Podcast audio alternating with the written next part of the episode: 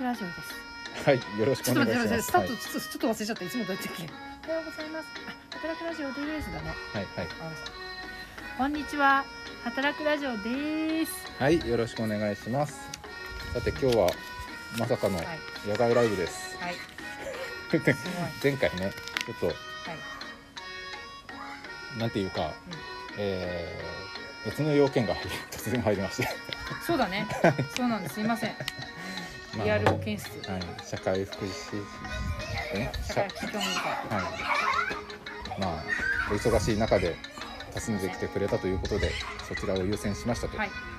で前回の続きになるんですけどざっくり前回の話をするとトウモロコシの話をしましょうということでまずトウモロコシには大体5つの分類がありますよと。でその分類っていうのが、えーポップコーンとフリントコーンと,、えー、とフラワーコーンと、えーあとは、えーデントコーンとワキシーコーンか。で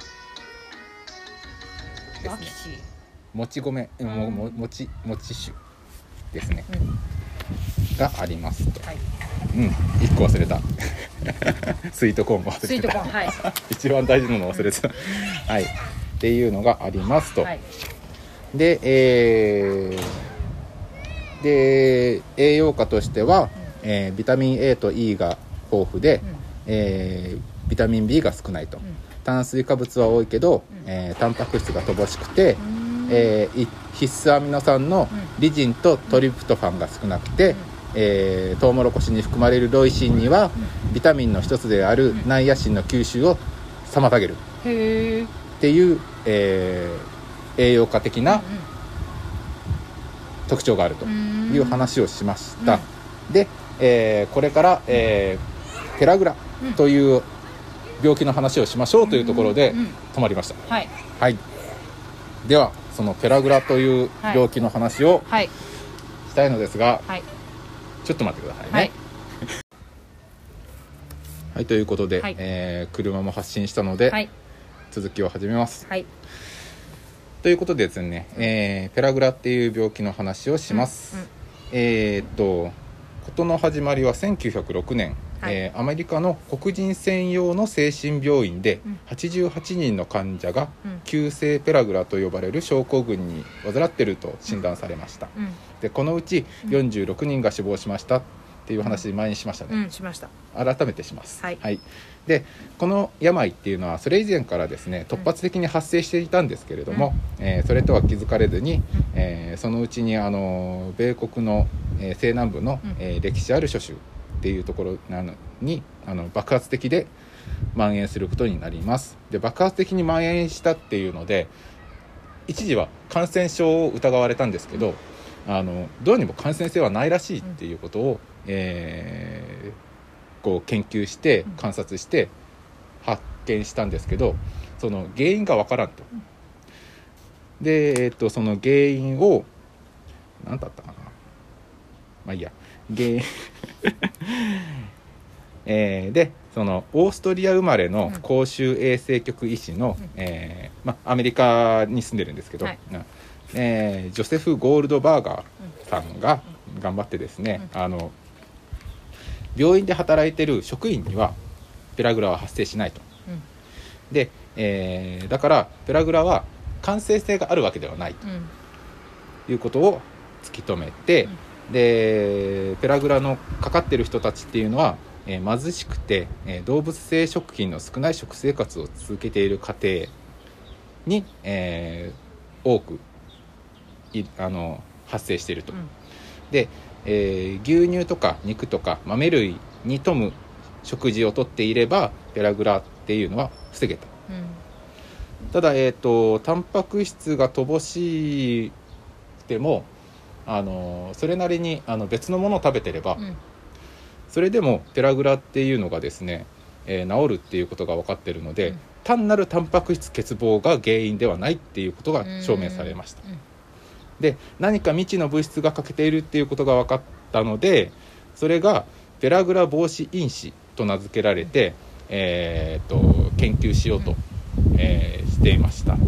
でゴールドバーガーさんがあのご存命のうちはその、ええーペラグラ防止因子っていうのをあの見つけられなかったんですけど、えー後にですね、えーペラグラっていうのはトウモロコシに過度に依存した食生活を続けた結果、えー代謝内分泌疾患であるということが分かりました。うんでえーっとですね人はですね腸内細菌によってアミノ酸のトリプトファンからナイアシンを生成します、でさ先ほど話した通りにトウモロコシにはまずトリプトファンは少ない。うん。でナイアシンを吸収するのを妨げるロイシンが入ってるから、ダブルでうん。あの足りなくなるんですよ、うんうん。その必須アミノ酸が。でそうすると、えー体のあのバランスがあの崩れて、あの大変なことになってしまったという。へでですねペラグラが発症しますと、ーうん。えーまずえっ、とどうだったかなあいいや。とりあえずですね、うん。そのペラグラの原因は、うん。えー後の人たちによってうん。判明したんですけど、うん。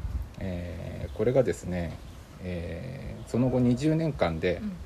数百万人の人がペラグラにあペラグラに患ってうん。死亡してしまうんですよ、うーん。原因が分かってるのに、うん。なんでかっていうと、うん。うん。えー米国公衆衛生局がですね、えー、と相手が貧しい黒人たちだったっうんていうこともあって、うん。それを防止する対策を何も取らなかったんですよ。うん。そのために、あのトウモロコシに依存した食生活をしてた人が、そのまんま、うん。あのペラグラうんかかってしまってうん。うん。でペラグラ前も言ったと思うんですけど、うあん。の致死率がすごい高いんですよ。そりゃそうですよね。あの、え体の基本を、を 作るあのうん。必須アミノ酸がどんどんどんどんなくなっていく病気なんで、病気というかあのそれが原因になってるので、で体の生成をあの体を作るあの機能が機能しなくなって死んでしまうので、でこの辺りがですね本当にあの死者の大部分が黒人の貧困層だったっていうのでですね、あの1935年になって、えーやっとちゃんと対策してませんでしたということを認めたっていうことがありました。すえーじゃがいもの時の話もそうだったんですけど、あのじゃがいもでではうん。アイルランドで、うん。あの非差別対象であった、あの異教徒の人たち、あのちょっと宗教の信じる方向がうん。ちょっと違った人たちの中であの貧困層の人たちを、あのじゃがいもしか食べるもんがなかったから、そのじゃがいもだけが不作になった時に切り捨てられました。で、えー、と今回のペラグラの話でも、あのトウモロコシって割とあの当時のアメリカではあのやっぱり、えーお金のない人たちがやっと手に入れられるような、えーちょっと貧乏な人向けの,、あの食事だったんですね。でトウモロコシしか手に入れられない人たちがずっとトウモロコシで食いつないでって、でそれであのペラグラになって死んでしまったっていうのが、なんとなく根っこに似てるなっていう感じがしました。なるほどね。あの分厚い本の中からそれをあこのエピソード、うん。はい。ですなねるほどはい、ねっていうのが、えーペラグラの話でした。ということでちょっと一旦話が飛ぶんですけど、えー、と品種改良とか、遺伝子組み換えとか、うん。ゲノム編集っていう言葉があると思うんですけど、それを聞いてそれぞれどういう印象をお持ちですか？えっとねはい。印象はねはい。なんかいろいろあるんだけどはい食べたことのないようなはい。野菜がはい。できるんだなっていうのとはい。ただ育てるの難しそうだなっていうかなんか丈夫そうじゃないな手がかかりそうだなとかはい。って思っちゃう。えっ、と何に対してですか？それは品種改良したやつ。あ品種改良したやつ、うん遺伝子組み換え？遺伝子組み換えわあ素晴らしいいい声が流れてきた。遺伝子組み換えはねはいちょっとよく分かってないです遺伝子組み換え。じゃあ遺伝子組み換えとゲノム編集の違いっていうのも、うまあまあ全然そんない。に。うん。はい。そう定義をまずお知りたい。あの遺伝子組みこのまま換えやりますか。火災の発生しやすい状態となっていますえい